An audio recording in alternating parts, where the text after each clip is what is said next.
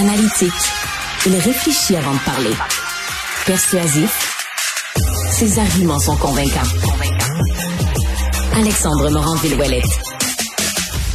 On a parlé d'innovation technique et technologique en éducation. La santé aussi, c'est le genre de choses dont elle peut bénéficier dans notre système. On apprend qu'en ce moment, on envisage de recourir à de la télémédecine ainsi qu'à l'intelligence artificielle, les deux combinés pour améliorer l'accès aux soins oculaires. Ouais, ouais, pour être capable de faire des diagnostics virtuels en ophtalmologie. C'est sûr que c'est une avenue qui peut sembler intéressante. Pour en parler avec nous, Gaëtan Barrette est ancien ministre de la Santé, chroniqueur aussi là, chez nos collègues de la Joute à LCN. Bonjour, Monsieur Barrette. Bonjour. Sans vouloir faire de mauvais jeux de mots, bah, je vais me laisser aller, je vais en faire un. Voyez ça de quel œil, ça, vous, M. Barrette, ces soins-là? L'œil de l'histoire, parce que, et l'œil de la déception, parce que, là, je vais vous donner un scoop qui en est un pour de vrai, sur ce sujet-là. Ce projet-là, je l'avais euh, travaillé avec le gouvernement de l'époque quand j'étais président de la FMSQ. Euh, dont j'ai quitté la position en 2014. Alors, il n'y a rien de nouveau sous le soleil et on pourrait se dire comment ça se fait qu'un projet comme ça qui était dessiné euh, n'a pas été encore mis en place. Et je peux même vous dire qu'il y avait un projet qui n'était pas juste pour l'ophtalmologie, mais il y avait aussi un projet de télédermatologie. OK. Parce que la dermato et l'ophtalmo, ce sont deux sujets euh, pour lesquels euh, les médecins de famille, par exemple, n'ont pas toujours soit l'expertise, soit l'équipement pour aller euh, au bout de l'affaire. Alors, ça demande beaucoup de consultations chez le spécialiste.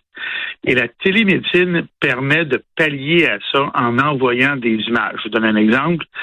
Vous avez une tache sur la peau, vous n'êtes pas sûr de ce que c'est. Le médecin de famille, c'est un cancer, pas un cancer photo d'une certaine manière. On l'envoie à un centre de dermatologie euh, où il y a des spécialistes, intelligence artificielle ou non, et ça donne une réponse. Ophtalmo, même affaire. On peut prendre une photographie du ce qu'on appelle du fond de l'œil, la petite lumière qu'on comprend pour regarder dans l'œil, comme on voit à la télévision.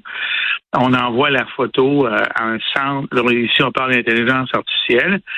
Et on n'a pas besoin d'avoir une consultation. Ça, ça s'appelle du dépistage c'est une bonne affaire. C'est faisable. Ça fait longtemps que c'est dans les cartons. Ça aurait dû déjà être fait. C'est pas fait. On l'annonce, tant mieux. Oui, parce que là, euh, j'imagine que vous, en 2014, au moment où c'était quelque chose que vous que vous ameniez comme idée, l'intelligence artificielle devait pas être concernée à l'époque dans ce projet-là. Puis même à ça, c'était quand même quelque chose qui est intéressant? Oui, parce qu'à l'époque, vous avez raison, il n'y avait pas d'intelligence artificielle. Alors, ce qu'on avait dessiné, c'est une espèce de, de, de, centre de contrôle, on va dire, à tour de rôle. Des, c'est des photos, là. Ça veut dire que à tour de rôle, des ophtalmologues, des dermatologues pouvaient regarder les photos puis donner un rapport. C'était parfait, là. Ils étaient d'accord. Il y avait une question de faisabilité, il y avait une question d'infrastructure, il y avait une question d'acceptation. Dans l'excellent article de notre collègue du Journal de Montréal, euh, qui est publié ce matin, on a exactement la raison pour laquelle ça n'avait pas décollé. C'était pas une question nécessairement d'argent. C'est que les praticiens, les professionnels sur le terrain avaient levé des boucliers en disant Wow, wow, wow, ça va être moins bon. Mais en réalité, c'est ça nous enlève de la clientèle. Et il était possible de faire les deux. Je m'explique. Si on fait un dépistage, c'est quoi du dépistage? C'est comme aller à la pêche. Quand on va à la pêche, euh, ce qu'on veut, c'est attraper le plus de poissons possible. Quand hmm. on sort le poisson, on le regarde, puis on le rejette à l'eau s'il est pas, il est trop petit, et ainsi de suite. Ben, le dépistage, c'est une question de volume. Mais le dépistage va mener, dans bien des cas, à une consultation en bonne et due forme chez le spécialiste parce qu'on a trouvé quelque chose. Là, le spécialiste, là, il va retrouver son travail, peut-être en moins grand volume, mais il va le retrouver pareil par le dépistage, en français. Si vous voyez 1000 personnes par année dans des consultations, mais le dépistage en fait 100 000. Et dans le 100 000, il va probablement avoir 1000 consultations pareilles par année. Comprenez?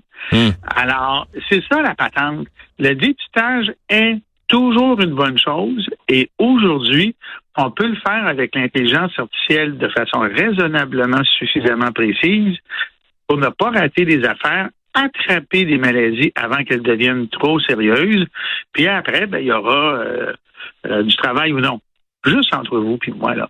Y a-t-il quelqu'un qui nous écoute aujourd'hui en santé qui considère que euh, les professionnels ont manque de travail? Il y a des listes d'attente Ouais. Moi, je disais, je disais souvent quand j'étais en pratique, euh, en pratique, quand j'étais à la fédération, quand j'étais ministre, vous savez, un professionnel de la santé, la seule chose qu'il a à faire dans la vie là, pour gagner sa vie, c'est pas compliqué. Il met la petite pancarte ouverte le matin à 8 heures. Les gens vont venir. Parce qu'on vit dans un système rationné. Il n'y a pas de compétition pour aller chercher la clientèle. Il y en a un peu, là, mais plus chez les pharmaciens, mais, mais pas en médecine, pas dans le diagnostic, pas dans ce genre de choses-là. Hmm. Admettons que maintenant, il n'y en a plus, comme vous le dites, là, vraiment de compétition, qu'on a besoin justement de voir le plus de monde possible. Comment vous expliquez qu'il y ait encore des oppositions à ce moment-là, à ce genre de traitement-là? Hey, je vous le dis, là, quand je il est bon l'article, il est vraiment bon, là, parce que moi, je suis content d'être ici avec vous, parce que ça me permet de, de, de, de décoder un peu l'article. Un journaliste qui a, qui a fait un bon article a mis le doigt dessus. Là. Les bémols, c'est à propos des ophtalmologues qui prennent, des optométristes, pardon, qui disent, on va trouver d'autres choses, nous, par un examen plus complet. Oui, c'est vrai. Mais les autres choses qui vont être trouvées sont-elles aussi graves que celles que l'on dépiste, qui est la dégénérescence maculaire, qui, elle, rend aveugle. Alors, moi, qu'on me dise que je suis myope, là, je vous annonce à tout le monde qui nous écoute, nous écoutez, là, je suis myope. Hmm. Euh, quand on me dit que mes lunettes sont pas bien ajustées, je vous annonce à tout le monde qu'il faut que j'aille voir l'optométriste parce qu'ils sont mal ajustés, ils me tombent ses nerfs. Je suis rendu au point où je vais m'acheter une paire de lunettes pour regarder à l'ordinateur, comme bien des gens font, parce que ça me fatigue, ils sont mal ajustés. Bon, ça, là, dépister ça versus dépister la dégénérescence maculaire qui peut me rendre aveugle, c'est quoi le choix que je vais faire, vous pensez? Je vais choisir la dégénérescence, dépister plutôt que trop tard. Oui. Ben absolument. On entre, entre, mal voir à l'ordinateur puis tomber aveugle, là, on s'est entendu que le choix est assez clair. Alors, ce qui, ce qui est ici plate, c'est qu'on invoque, on invoque des arguments contre le programme qui servent à rien parce que le programme va leur amener de l'eau au moulin, du travail, de la clientèle, pareil.